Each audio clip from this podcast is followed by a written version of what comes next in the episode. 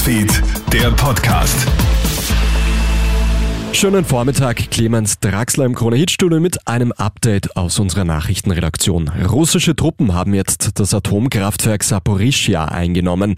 Die Besatzer haben durch Schüsse ein Schulungsgebäude in Brand gesteckt und damit international für ein enormes Aufsehen gesorgt.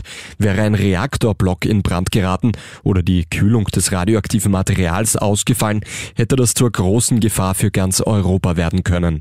Die internationale Atombehörde gibt aber Entwarnung. Es ist keine Strahlung ausgetreten. Trotzdem lautet der dringliche Appell, jede Kriegshandlung um Atomkraftwerke einzustellen.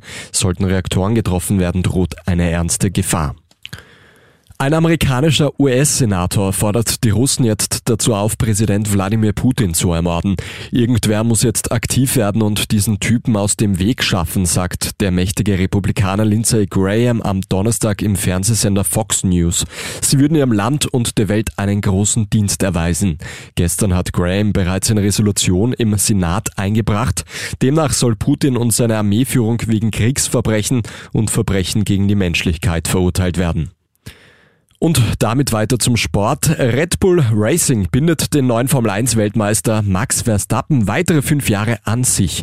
Wie der österreichisch-englische Rennstall am Donnerstag mitteilt, unterschreibt der Niederländer einen Vertrag bis zum Ende der Saison 2028. Es sei eine einfache Entscheidung gewesen, lässt Verstappen ausrichten. Ich liebe dieses Team und das letzte Jahr war unglaublich. Und am Wochenende fällt in der österreichischen Bundesliga die Entscheidung, wer im Frühjahr in der Meistergruppe mit dabei ist. Salzburg, Sturm Graz und der WRC stehen bereits fix in den Top 6. Austria Klagenfurt, Rapid Wien, Ried und Austria Wien kämpfen um die verbleibenden drei Plätze. Die entscheidenden Partien finden am Sonntag um 17 Uhr statt. Das war's mit deinem Update aus unserer Nachrichtenredaktion. Ein weiteres, das gibt's dann wie gewohnt am Nachmittag. Einen schönen Tag noch. Newsfeed, der Podcast.